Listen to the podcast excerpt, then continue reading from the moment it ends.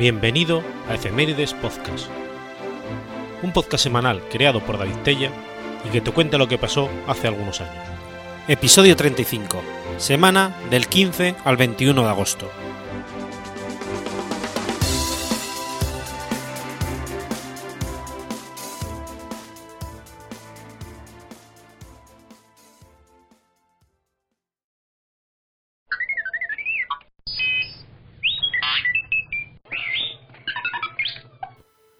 15 de agosto del año 778. Carlomagno es derrotado en la batalla de Roncesvalles. La batalla de Roncesvalles tuvo lugar posiblemente en Valcarlos, en la proximidad del desfiladero de Roncesvalles, del Pirineo de Navarra, en la que la retaguardia del ejército Carlomagno, mandada por Roldán, fue diezmada en una emboscada efectuada por vascones, como tesis más probable. La misma ocurrió en el contexto de los intentos de realizar, en la zona, una marca hispánica carolingia, que en el territorio pamplonés se logró únicamente durante 10 años. La ubicación exacta del lugar de la batalla se desconoce, ya que los cronistas carolingios no mencionan con un topónimo del puerto por donde pasaron las tropas ni el desfiladero donde aconteció la emboscada. Es a raíz de la canción de Roldán, en el siglo XII, cuando se localiza más al sur, en Ronzavalles, o Rencebal, conocido como Roncesvalles. El interés de Carlomagno en los asuntos hispánicos le movía a apoyar una rebelión en el vilayato de la marca superior del Andalus, de Sulimán al-Arabi, valí de Barcelona, que pretendía alzarse a emir de Córdoba con el apoyo de los francos, a cambio de entregar al emperador franco la plaza de Saracusta, actualmente Zaragoza. Entre mayo y junio del 778, Carlomagno, rey de los francos, se había adentrado en tierras hispanas, acudiendo a la llamada, del gobernador de Zaragoza, Suleimán al-Arabi, quien se había rebelado contra Abderramán I un año antes, para apoyarla en su sublevación a cambio de la plaza de Zaragoza. En su avance, Carlomagno llegó a Pamplona, que capituló.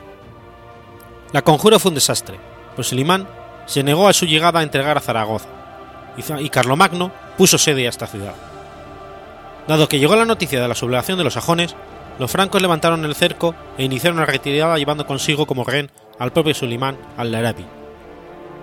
Sulimán, que marchaba junto a sus tropas a unirse a las fuerzas rebeldes al emir y al ejército de Carlomagno, fue capturado por este frente a Saracusta. Al llegar de nuevo a Pamplona, arrasa las murallas como se describe en los anales regios y además destruye totalmente la ciudad para abandonarla y retornar al Pirineo por el mismo camino que ha venido. Al paso por el desfiladero de Valcarlos, la retaguardia del ejército franco, unos 20.000 soldados acaudillados por Roldán, sobrino de Carlomagno, y por el resto de los doce pares de Francia, fue desbaratada el 15 de agosto del 778 por unas huestes fornadas, probablemente por contingente de tribus vasconas. Sulimán fue liberado en esa batalla. Los primeros textos relatan que el ataque se efectuó sobre la cola de la retaguardia, como punto más débil, y que utilizaron la estrechez del camino, lo angosto de los parajes y los tupidos bosques. Se lanzaron dardos y piedras y cayeron rodando pesadas rocas por las laderas que sorprendieron al ejército, creando pánico que les hizo precipitarse por el barranco sin tiempo para reaccionar. Murieron un gran número de caballeros francos, entre los que destacaban Oliveros y Roldán. En los textos iniciales no se dice nada de la agonía y muerte de Roldán, no encontrándose su cadáver. No se conoce con exactitud quiénes fueron los vencedores, los historiadores manejan tres hipótesis. La primera dice que una coalición de vascones y musulmanes. La segunda, una combinación de vascones de ambas laderas del Pirineo. Y la tercera, vascones ultrapirineicos descontentos con el fortalecimiento del régimen franco en Aquitania. En una redacción casi coetánea de la época, en los anales regios, hacen protagonista de la emboscada únicamente a los vascones. Es en la canción de Roldán y otro del siglo XII donde se sustituye a los atacantes por sarracenos, ya, describe, ya que describe un enorme ejército de 400.000 sarracenos distribuido en escuadrones a las órdenes de los 12 pares musulmanes.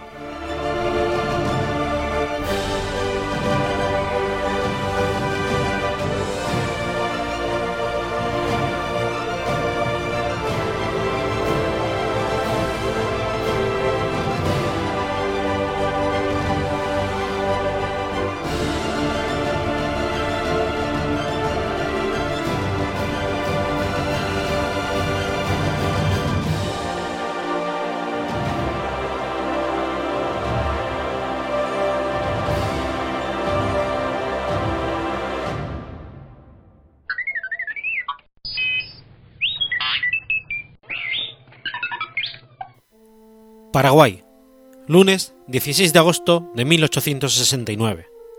Se produce la masacre de Acosta. La batalla de Acosta fue un enfrentamiento que ocurrió durante la Guerra de la Triple Alianza, donde el 16 de agosto de 1869 20.000 hombres de la Triple Alianza lucharon contra las valientes y heroicas fuerzas paraguayas constituidas por 500 veteranos y 3.500 niños. En el año 1869, el ejército paraguayo estaba en retirada y Asunción ocupada por los aliados.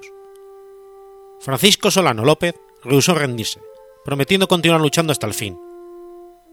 El comandante brasileño Luis Alves de Lima e Silva sugirió que la guerra estaba militarmente cerrada, pero Pedro II, emperador brasileño, exigía la rendición de Solano López. El duque se apartó por motivos de salud y fue sustituido por el yerno del emperador, Luis Felipe Gastão de Orleans, conde de Eu. Bajo el nuevo comando, el ejército brasileño continuó la campaña en el Paraguay hasta finalmente matar a López en 1870. Con la mayoría de los hombres adultos paraguayos muertos o capturados, deberían pelear los niños, mujeres y ancianos en el ejército para continuar la lucha contra la, alianza. Algunos niños lucharon con falsas barbas a fin de esconder la poca edad. Ya anteriormente, en los combates de Lomas Valentina y Piribeu, el ejército aliado no había perdonado la vida de menores, por lo tanto, no había esperanza de que se respetase la vida de, cualquier paraguayo. Por lo tanto, muchos preferían pelear antes que rendirse. El conde Deu y las principales tropas aliadas avanzaron y tomaron Caucupé el 15 de agosto, en donde supuestamente López estaba escondiendo. Para impedir que el ejército paraguayo se moviera a Caraguatay, el conde Deu envió una división brasileña de caballería para el paso a Campo Grande. La división fue reforzada más tarde por la segunda unidad táctica del ejército brasileño, junto con tropas argentinas comandadas por el coronel Luis María Campos. Las tropas aliadas alcanzaron la retaguardia de las fuerzas paraguayas en Barrero Grande, hoy Eusebio Ayala, el 16 de agosto. La batalla comenzó a las ocho y media de la mañana, con 6.000 paraguayos comandados por el general Bernardino Caballero, enfrentando 20.000 soldados brasileños y argentinos. Campo Grande es una ancha planicie con aproximadamente 12 kilómetros cuadrados, ideal para la caballería brasileña. La batalla duraría 8 horas, con los paraguayos, en minoría, ofreciendo una feroz resistencia. Después de los primeros ataques, las tropas del general Caballero retrocedieron para el otro lado del río Yukiri, en donde ellos tenían ocho cañones y cobertura. También prendieron fuego en el bosque para ocultar sus movimientos tácticos con el UN. El incendio se salió de control y pronto se extendió a través de la hierba seca. La infantería aliada fue la primera en avanzar para cruzar el río, pero fue repelida. El conde Deu, entonces, ordenó que su artillería abriese fuego, el que causó grandes pérdidas en el lado paraguayo. Hasta entonces, la caballería brasileña había, finalmente, alcanzado el campo de batalla y conseguiría cruzar el río y hacer un devastador ataque contra la posición paraguaya. Las tropas del general Caballero se defendieron utilizando una clásica formación de cuadrado con bayonetas. Aún así, sus tropas sufrieron grandes bajas. La infantería aliada atacó nuevamente con bayonetas, capturando los ocho cañones y la posición paraguaya. Al final, 3.300 paraguayos fueron muertos. Las fuerzas aliadas tuvieron menos de 50 muertos y menos de 500 heridos. El general Caballero se, se retiró con parte de su tropa.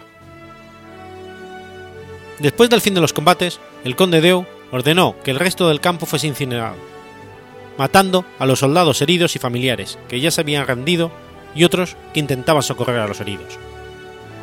Esta fue la última gran batalla en la Guerra de Paraguay, que finalmente terminaría meses después con la muerte de López.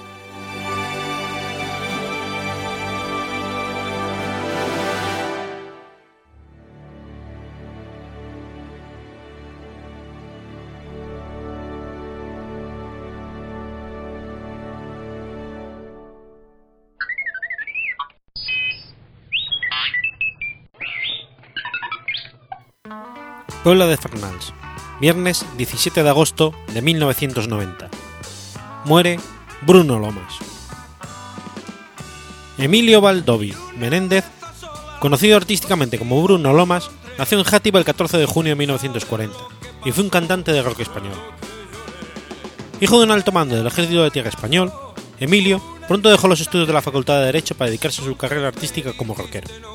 Junto con dos antiguos compañeros de colegio, Salvador Blesa y Vicente Castelló, formaron a principios de los 60 su primer grupo, al que pusieron de nombre Los Milos. Sus influencias estaban claras, el rock que llegaba de los Estados Unidos junto a los cantantes italianos y franceses. Los Milos se dieron a conocer al gran público gracias a ganar un festival de conjuntos organizado por el programa de Radio Valencia, En Pos de la Fama, de Joan Granel, con la canción Tintarella di Luna. En esta época sufren el abandono de Salvador Blesa, de la formación, y coinciden en algunos ensayos con el gran compositor valenciano Raimón. En agosto del 60, los Milos graban su primer disco con el sello discográfico Discofon, con el que grabaron 16 canciones en 4 LPs. Durante la Feria de Julio de Valencia, los Milos tocaron junto al gran rockero francés Johnny Halliday. Él y su manager Johnny Starr se interesan por el grupo y les ofrecen la posibilidad de realizar unas actuaciones en Francia.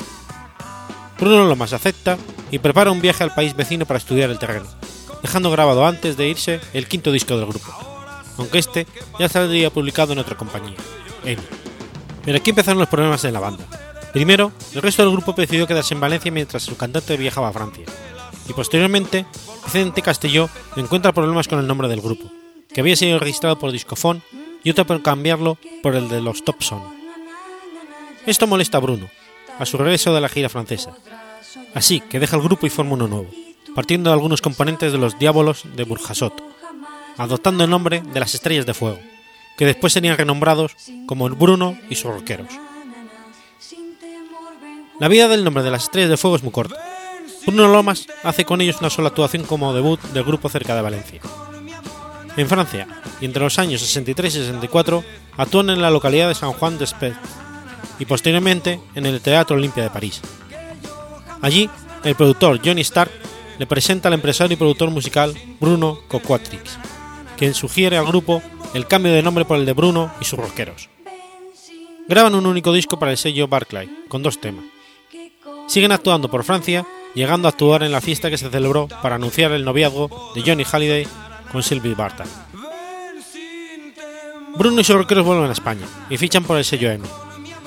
Fue en aquel momento donde adopta su ficticio apellido de Lomas, inspirado en unas lomas que se encuentran entre Valencia y Vétera.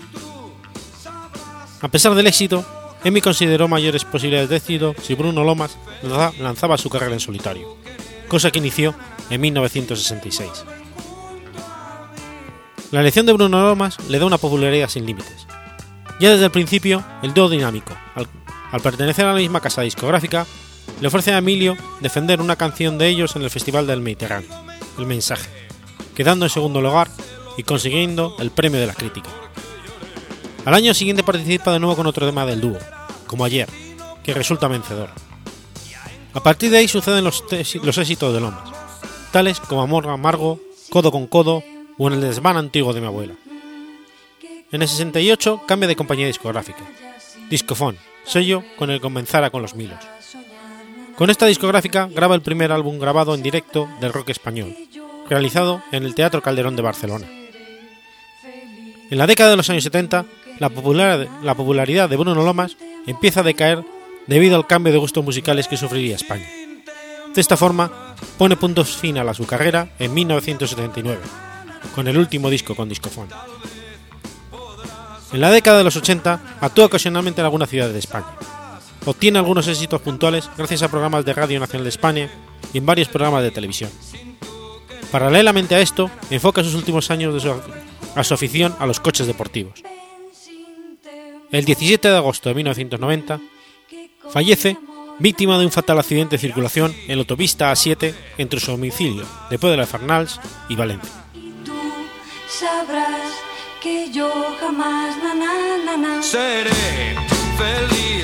sin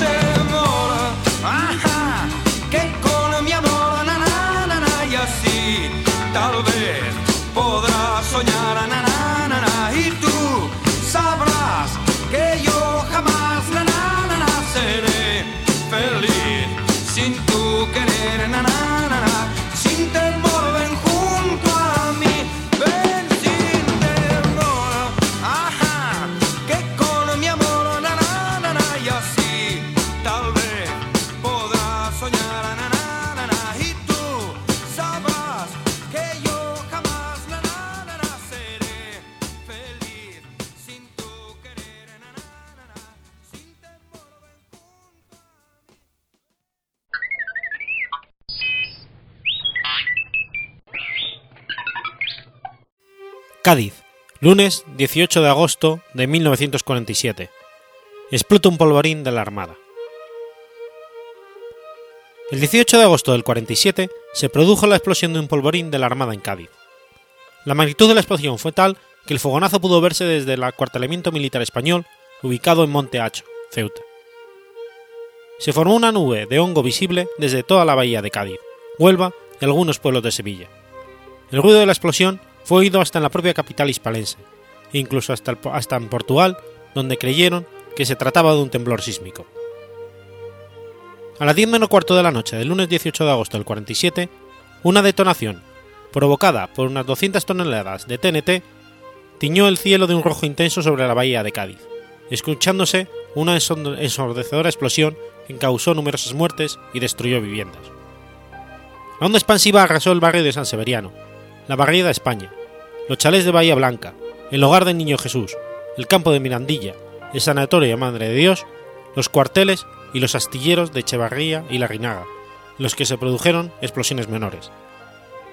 En la casa cuna murieron muchos niños y hermanas de la caridad. En los edificios de los alrededores fueron sepultadas familias enteras. El centro histórico se salvó gracias a la puerta de tierra, muralla que en el 47 disponía de un solo vano, que pudo amortiguar el empuje de la onda y evitar así que los daños y las víctimas fueran mayores. El vapor Plus Ultra, que había zarpado poco antes de la explosión de la ciudad y se encontraba a 1500 metros, sufrió daños debido a diversos escombros de hierro que cayeron en la parte posterior del buque.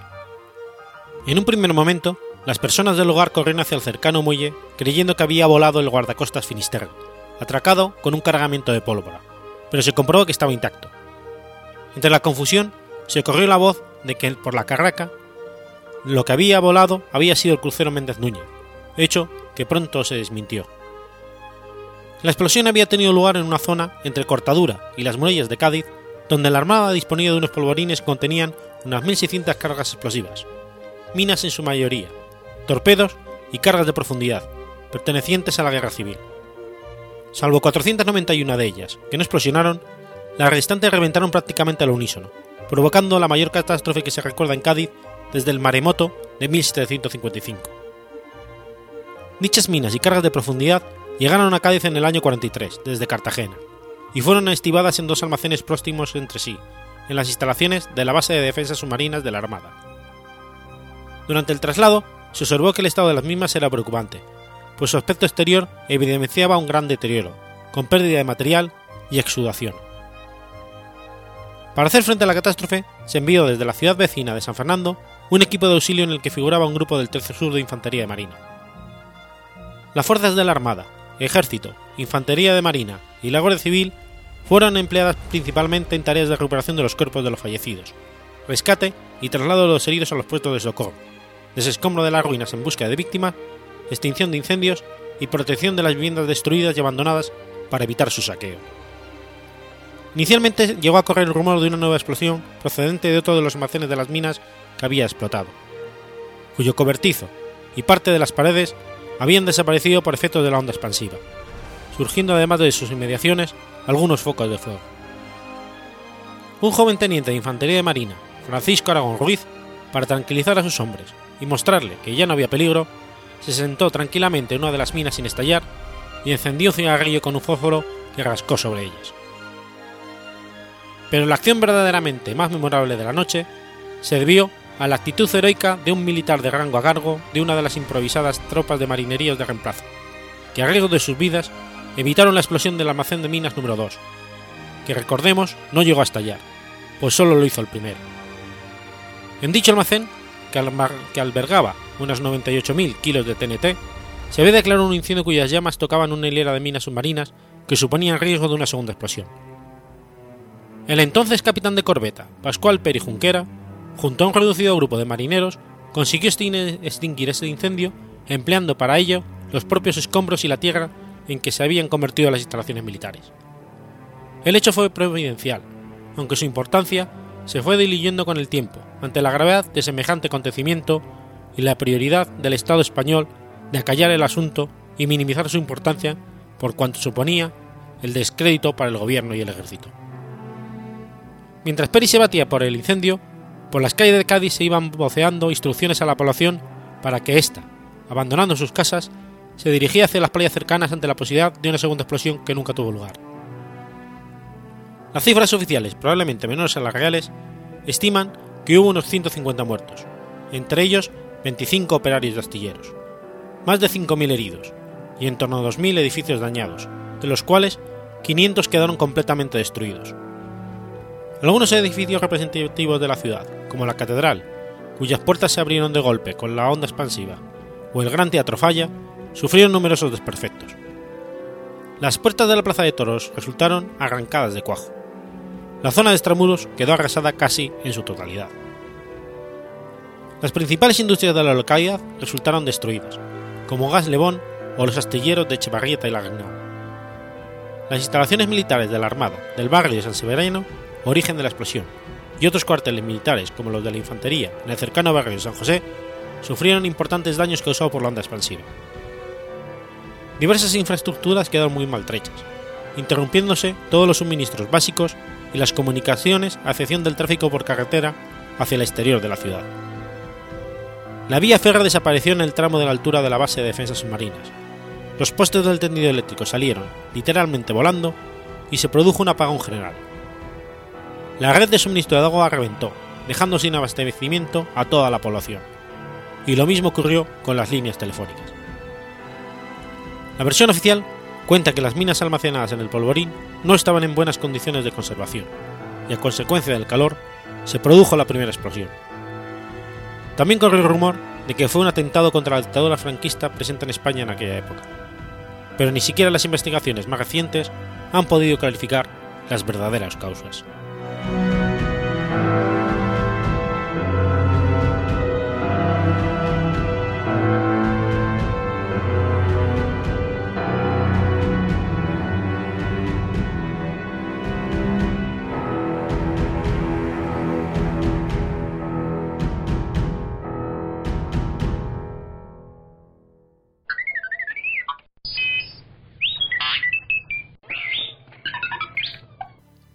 Domingo, 19 de agosto de 1906. Nace Philo Farnsworth. Philo Farnsworth nació el 19 de agosto de 1906 en Indian Springs, Utah, hijo de Lewis Edwin y Serena Bastian Farnsworth, pertenecientes a la Iglesia de Jesucristo de los Santos de los Últimos Días. Philo, que había nacido en una cabaña de madera, no conoció la electricidad hasta primavera del 19, cuando su familia se mudó a Rigby, Idaho, donde trabajaron como medieros. El joven Philo desarrolló un interés temprano por la electrónica después de su primera conversación telefónica y el descubrimiento de una serie de revistas científicas en el desván de la nueva casa de la familia Rigby. En estas revistas y libros de ciencia prestados aprendió física por su cuenta, estudiando las teorías de Einstein al tiempo que se dedicaba a reparar y construir dispositivos electrónicos con piezas encontradas por la granja. Interesado en la posibilidad de un sistema electrónico que uniese las características de la radio y el cine, transmitiendo a un tiempo imagen y sonido, descubrió que algunos de los inventores, como George Carey, S. Saulier, Maurice Leblanc y Paul Newcomb, ya habían trabajado en este campo, aunque con escaso éxito, y pensó, acertadamente, que esos sistemas de televisión mecánica no funcionarían lo bastante rápido para captar una imagen nítida. En los libros y revistas científicas que leía, había descubierto la existencia de una nueva partícula, el electrón, y pensaba ahí estaba la solución para transformar la luz en electricidad.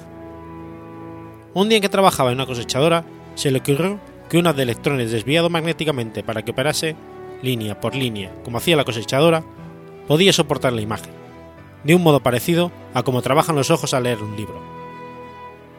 En aquel momento tenía 14 años, y junto con su profesor de química del instituto, Justin Tolman, desarrolló en seis meses los aspectos teóricos de su idea. Al año siguiente su familia se trasladó a un lugar cercano a Provo, Utah, donde compartían casa con otra familia, los Gardner. Philo, con solo 15 años, fue admitido en la Universidad de Brigham Young, pero la muerte de su padre dos años más tarde, en el 23, y las dificultades económicas familiares le obligaron a interrumpir sus estudios. En 1926 pidió a los Gardner, la familia con la que compartía vivienda, la mano de su hija Elma, a la que llamaba Penn, aunque las circunstancias hicieron que el matrimonio tardase en celebrarse. Ese mismo año había abierto con Cliff Garner, hermano de Penn, un negocio de instalación y reparación de aparatos de radio que había resultado un fracaso. Así que buscando un empleo, se inscribió en el servicio de colocaciones de la Universidad de Utah. Allí conoció a George Everson, un promotor de fondos profesional, que había contratado a Philo, junto con otros estudiantes, para realizar una encuesta. Farnsworth logró que este y su socio financiaran su invento y le concedieran la mitad de las acciones de la compañía creada por los tres, que trabajaría en San Francisco. Se trasladó a Los Ángeles para llevar a cabo su investigación. Ya casado con Penn Garner, se mudó con ella y su, cuña- y su cuñado Cliff a San Francisco para trabajar en su invento. En esa época construyeron la primera cámara, de válvula de la televisión electrónica, la que Farnsworth llamó disector de imagen. Inventó además un tubo de rayos catódicos frío y utilizó un matraz, el, el del Meyer en fondo plano, como los utilizados en las clases de química como válvula de imagen, la que llamó os- oscilita de imagen. Tras varios ensayos y errores, el 7 de septiembre de 1927, el sistema transmitió su primera señal, una simple línea recta en movimiento. En el 28, Farnsworth había desarrollado el sistema lo suficiente como para hacer una manifestación pública, y un año después, su sistema de televisión no tenía partes mecánicas en movimiento. El invento de Farnsworth aún no estaba patentado, por lo que se guardaba en secreto, pero el entonces recién nombrado presidente de la RCA, David Sarnorth, temiendo que la televisión acabase por desplazar a la radio, contrató en 1930 a un ingeniero nacido en Rusia, Vladimir Zolskin, que trabajaba en un diseño parecido al de Farnsworth, para que, aunque había problemas que no sabía resolver. Zolskin, sin decirle que trabajaba para la RCA, se presentó como un colega interesado en intercambiar opiniones y visitó su laboratorio durante tres días enteros, aprovechando la ocasión para espiar la investigación de Farnsworth. El proyecto de la RCA seguía utilizando un escáner mecánico, así que Sarnoff le dio a Zurkowski un, un generoso presupuesto y un año de plazo para desarrollar el dispositivo. Como no lo consiguió, en el 31, David Nar- Sarnoff le hace a Farnsworth, en nombre de la RCA, una oferta para comprar sus patentes, pero este se niega. En junio de este año, Farnsworth se unió a la empresa Philco y trasladó su laboratorio a Filadelfia. Mientras el invento de Farnsworth iba perfeccionándose, Sarnoff conseguía el monopolio de la reciente industria de la televisión, en la que las pequeñas compañías de radio no tenían muchas posibilidades de competir, en los años posteriores al hundimiento bursátil del 29. En 1932, la RCA presentó un- en una televisión electrónica similar a la de Farnsworth, atribuyéndole el invento a Zolsky. Esto los llevó a un proceso judicial, que a pesar del enorme poder de los abogados de la RCA, se falló a favor de Farnsworth, y en el que incluso prestó declaración Justin Tolman, el profesor de química que cuando Farnsworth era adolescente había sido testigo del nacimiento del proyecto. La compañía apeló y perdió, pero el juicio había durado varios años, y para cuando Sarnoff accedió a pagarle las regalías al verdadero inventor, este estaba arruinado y su salud se había deteriorado. En la Feria Mundial de Flushing Meadows, en Nueva York, RCA se presentó como patrocinador del pabellón de la televisión. Obtuvo los derechos de retransmisión del evento y logró el monopolio del sector. Fastwood se había iniciado en la fabricación de televisores, pero la producción se detuvo con motivo de la entrada en guerra de los Estados Unidos, de modo que se vio obligado a vender los activos de su compañía a International Telephone and Telegraph, que poco después abandonaba la industria de la televisión para dedicarse a la producción de radares. Cuando terminaron sus patentes, que pasaron a ser de dominio público en el 47, no le había dado tiempo a hacer fortuna. Para entonces, RCA estaba produciendo 6.000 6.000 televisiones al año, cifra que se centuplicó en los siguientes años. Farnsworth sufrió una crisis nerviosa, de la que nunca se recuperó totalmente. En el 49 dejó de trabajar en proyectos relacionados con la televisión, aunque sí investigó sobre energía atómica y electrónica. Al final de su vida, era un perfecto desconocido y estaba desilusionado e inverso en la depresión y el alcoholismo.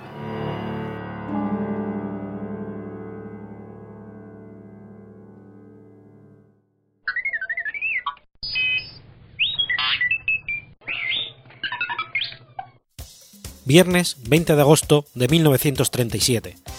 Nace el Fari. José Luis Cantero nació en el barrio de las Ventas en Madrid, cerca de la Plaza de Toros. Su familia, humilde, era originaria de Benache de Alarcón, Cuenca.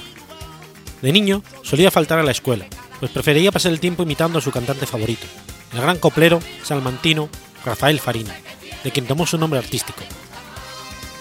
Su gran amigo Andrés Garrido Anguita le compuso su primera canción, El Toro Guapo, cuyas letras ensalzan al toro, uno de los símbolos españoles. Antes fue conocido en su barrio como el Farina de Ventas, por su afición a imitar a su cantante favorito y a otras estrellas de la copla española. Antes de tener éxito, trabajó como jardinero y taxista, para reunir el dinero que le permitió grabar sus primeras canciones. Una vez editados los discos, él mismo los vendía en el rastro de Madrid. En esa época también participaba en certámenes radiofónicos y actuaba en fiestas locales. Una divertida anécdota que se suele contar del Fari, en su etapa de taxista, es que pasó una noche entera con una vaganda, frase que se prestaba a equívocos y que él aclaró. En una noche de 1960, él la llevó en su taxi a un local de flamenco, y la actriz le pidió que la esperase en la puerta. Ava, reconocida noctámbula, se entretuvo hasta el amanecer, y finalmente el Fari la llevó a su hotel, percibiendo un buen dinero por ello, pero sin que sucediese nada íntimo. Ya cumplido los 30 años empezó a ganar dinero como cantante, cuando sustituyó a Pepe Blanco en Pozo Blanco, Córdoba. Más tarde, el reputado Antonio Molina lo contrató para una gira de dos meses. En los años 1970, la copla cayó en desgracia con el público español, pero eso no lo desanimó, y hacia finales de la década estaba grabando canciones más estilo pop, que ascendieron en la lista de éxitos españolas. En los años 90 consiguió el éxito televisivo al protagonizar la serie Menudo es mi padre, representando el papel de un taxista. El, guion, el guion se hizo a medida para él, incluso el título de la serie era un juego de palabras con su baja estatura. Hacia el final de la década, su carrera se vio de nuevo impulsada cuando el director de cine, Santiago Segura, estrenó su comedia Torrente, El brazo tonto de la ley. El protagonista, José Luis Torrente, es un policía maleducado, fascista, racista, machista y corrupto, y admirador del Fari. La banda sonora comenzaba con una canción grabada ad hoc titulada Apatrullando la ciudad. Tanto la canción como la película fueron un éxito. En 2005, el Fari realizó una breve aparición en la tercera entrega de Torrente, Torrente 3 El Protector, interpretándose a sí mismo. Además, se comercializó una pieza de mercadotecnia única, el Carro Fari, una pequeña figura de goma del cantante diseñada para ser colgada del espejo retrovisor del coche. En enero de 2007 le fue diagnosticado un cáncer terminal de pulmón y se estimó la duración de su vida en un año y medio. La familia quiso mantenerlo en la intimidad, pero dos meses después, en la que sería su última entrevista, reveló al público su enfermedad. Falleció el 19 de junio de 2007, a los 69 años de edad, en un hospital madrileño. Fue incinerado. Una de parte de sus cenizas fueron esparcidas en el campo de la localidad madrileña de Cenicientos, y la otra mitad reposan en el cementerio de la Almudena de Madrid.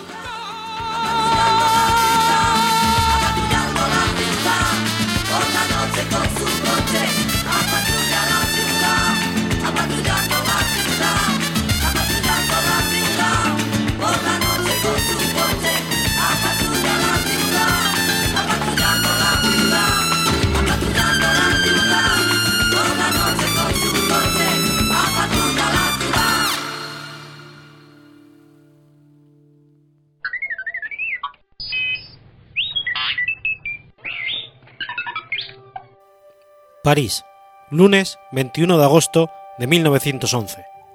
Roban el cuadro de la Mona Lisa. La Gioconda, también conocida como la Mona Lisa, es una obra pictórica del pintor renacentista italiano Leonardo da Vinci. Fue adquirida por el rey Francisco I de Francia a principios del siglo XVI y desde entonces es propiedad del Estado francés. Se exhibe en el Museo del Louvre de París.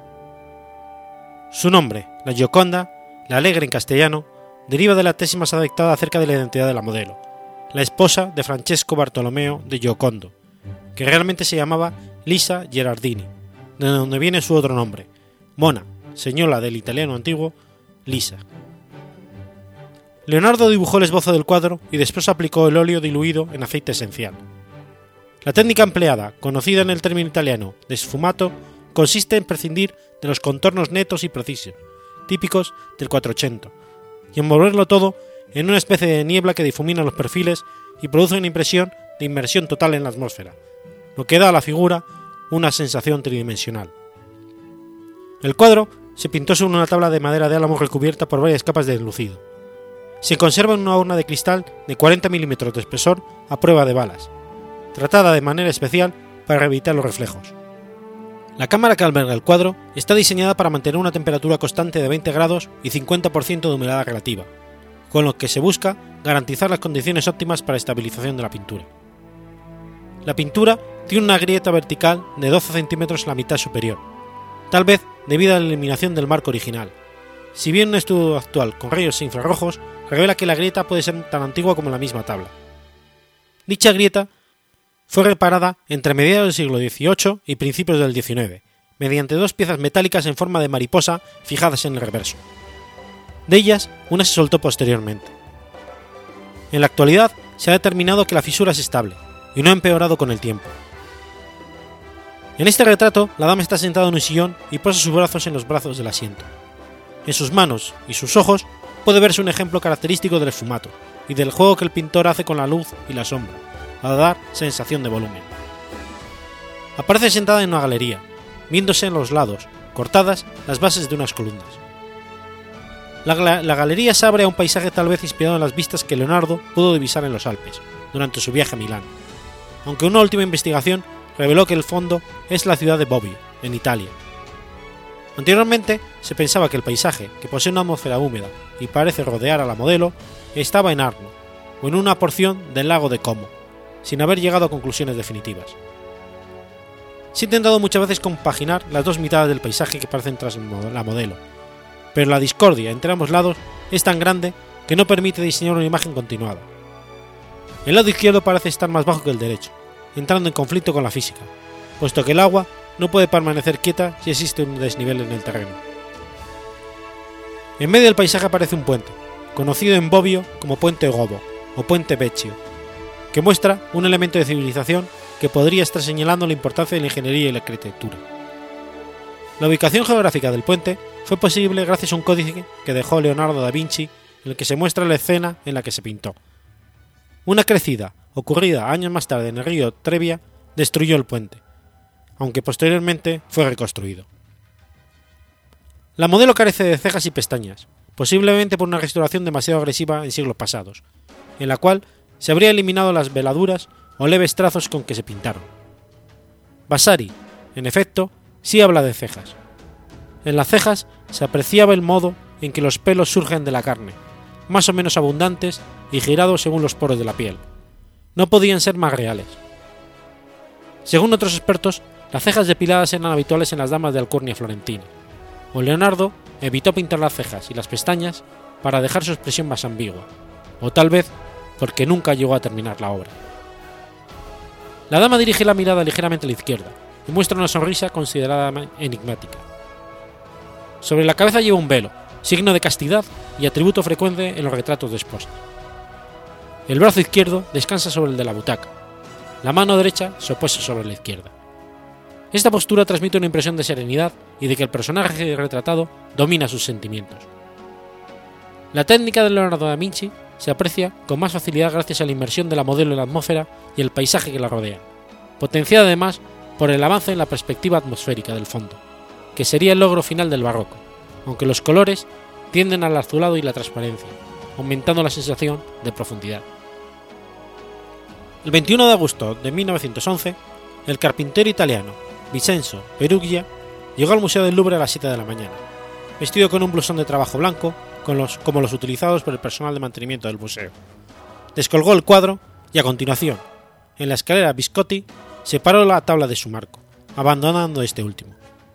A continuación, salió del museo con el cuadro escondido bajo su ropa, que colocó posteriormente en una valija. Cuando poco después el pintor Louis Berut entró en la sala para ver el cuadro, notó su ausencia y avisó de inmediato a la policía. El museo permaneció cerrado durante una semana para proceder a la investigación. Unos años antes, el museo había sufrido el robo de otras piezas, lo cual hizo suponer a la policía que ambos acontecimientos estaban relacionados.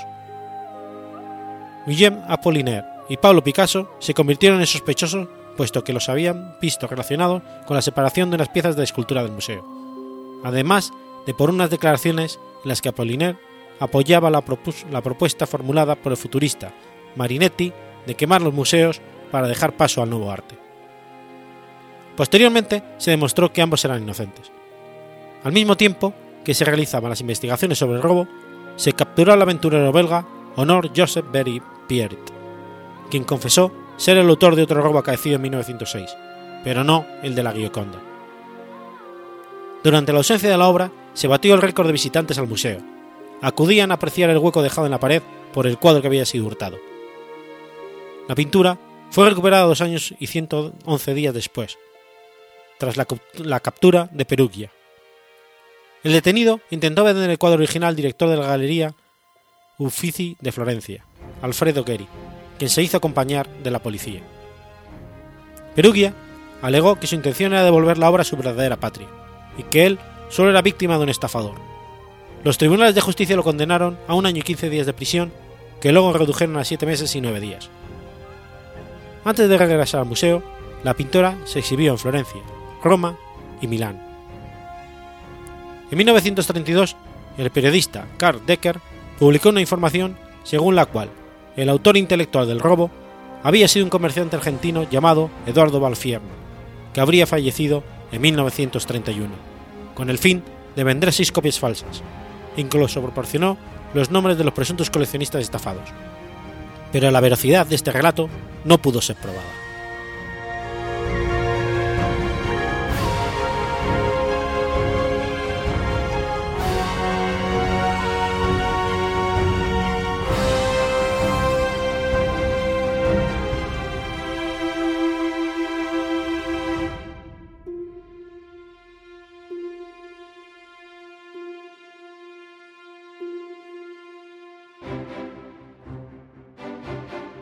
Has escuchado Efemérides Podcast. Si quieres ponerte en contacto conmigo, puedes hacerlo por Twitter a la cuenta arroba efemeridespod o mi cuenta personal, arroba telladavid, o por correo electrónico a la dirección efemeridespod.gmail.com. También puedes visitar la página web efemeridespodcast.es. Y recuerda que puedes suscribirte por iTunes y por iBox, y tienes un episodio nuevo cada lunes.